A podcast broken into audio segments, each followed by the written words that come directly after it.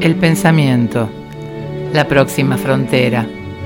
Esta es la aventura de la conciencia.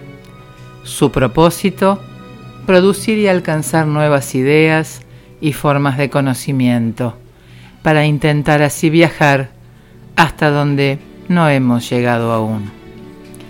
Estimado audionauta, este es el segundo episodio de las presentaciones a las que hemos denominado Pensar Trek, donde la propuesta es realizar una equivalencia entre el pensar y el viajar.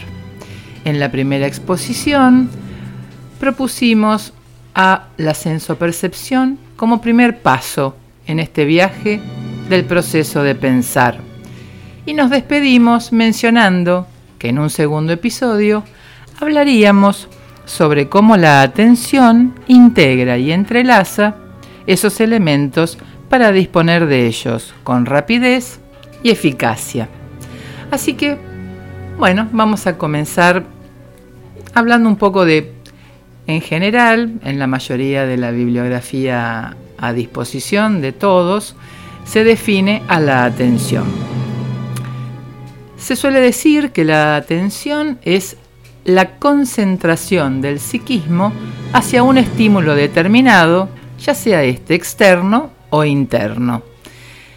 Cuando hablamos de concentración del psiquismo, hablamos de concentrar la fuerza vital que poseen los individuos, de concentrar el conjunto de funciones y procesos psicológicos que constituyen la actividad mental de una persona.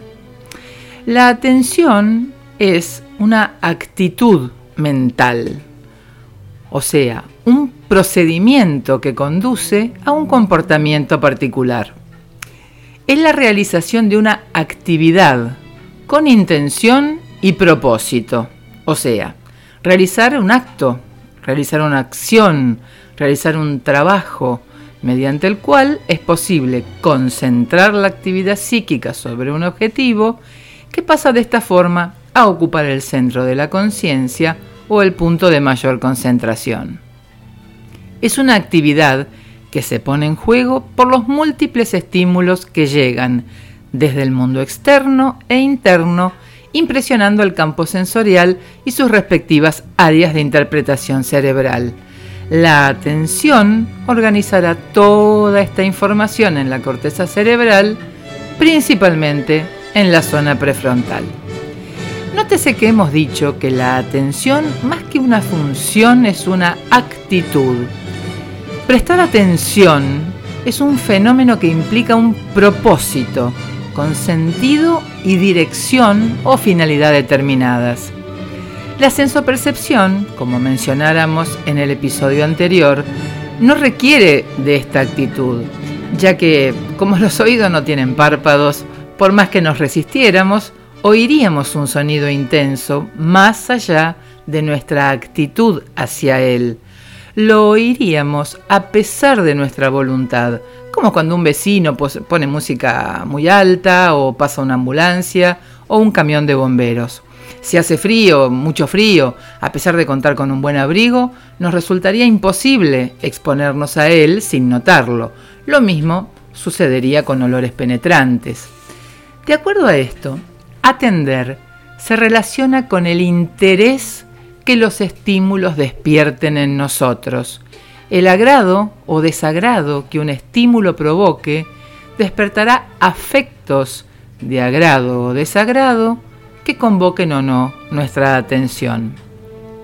Estos componentes de interés y generación de afecto le confieren a la atención rasgos de individualidad ya que cada individuo, de acuerdo a sus intereses y afectos, dispondrá de esta actitud, en sintonía con sus inclinaciones, necesidades o los atractivos que le resulten los estímulos percibidos.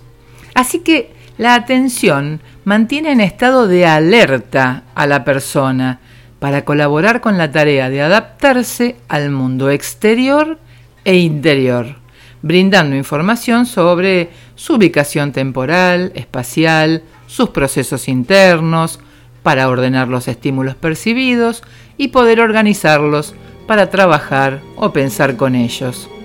La atención brinda entonces claridad a la actividad intelectual, ya que se concentra en uno o pocos fenómenos percibidos para otorgarles nitidez y estabilidad.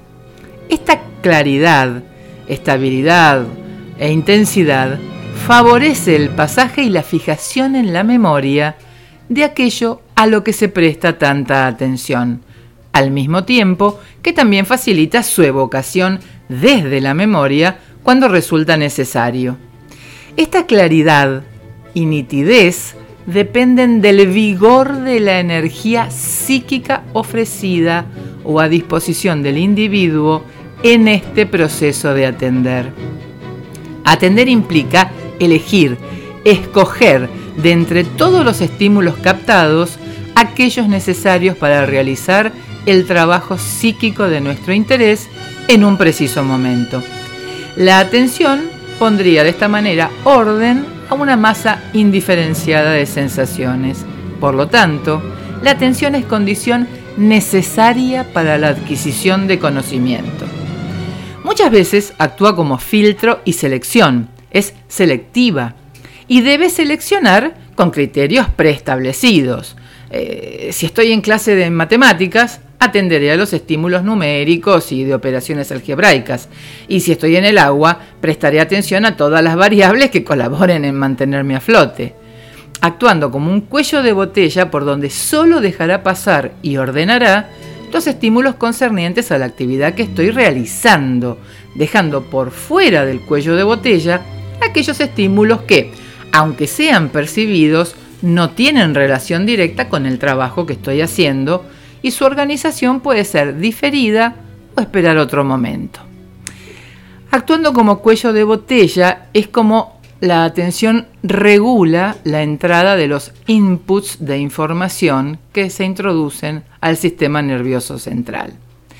Toda la actividad hasta aquí enumerada, disponer de cierta actitud mental, tener un propósito, sostener la atención, la intención y el interés, la consecuente generación de afecto, la voluntad de dar claridad y nitidez al contenido, la fijación o almacenamiento en la memoria, involucra un alto gasto de energía psíquica propia, individual. Por esto es que el tiempo durante el cual podemos prestar y sostener atención es limitado la capacidad de atención se agota. A consecuencia de este agotamiento es que sabemos que debemos descansar entre aquellos momentos dedicados al proceso de prestar atención. La pedagogía, la organización del trabajo, por ejemplo, conocen a la perfección este proceso y organizan las tareas de acuerdo a estos periodos de atención o trabajo psíquico y los de descanso o distracción. Para algunos autores, la atención está en relación al estado de ánimo. Otros distinguen entre una atención activa y una atención pasiva. Otros equiparan la atención con la conciencia y señalan que el humano es un sujeto de atención. Según algunas escuelas filosóficas, estar atento le permite al hombre abrirse al mundo como tal, es decir, no solo un mundo donde se dan los estímulos y se reacciona a ellos por irritabilidad, sino como la zona donde se da la posibilidad de las objetivaciones, las subjetivaciones y el encuentro con la realidad. El estar en el mundo y estar atento a él son condiciones primarias de la existencia del hombre y la atención cobraría así sentido existencial. Si están interesados en, leer un poco más sobre esto, pueden buscar autores como Kierkegaard, Nietzsche, Sartre, por mencionar algunos.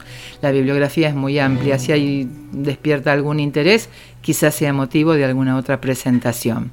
Continuemos entonces. La atención no es un simple proceso de enfocar los objetos para iluminarlos.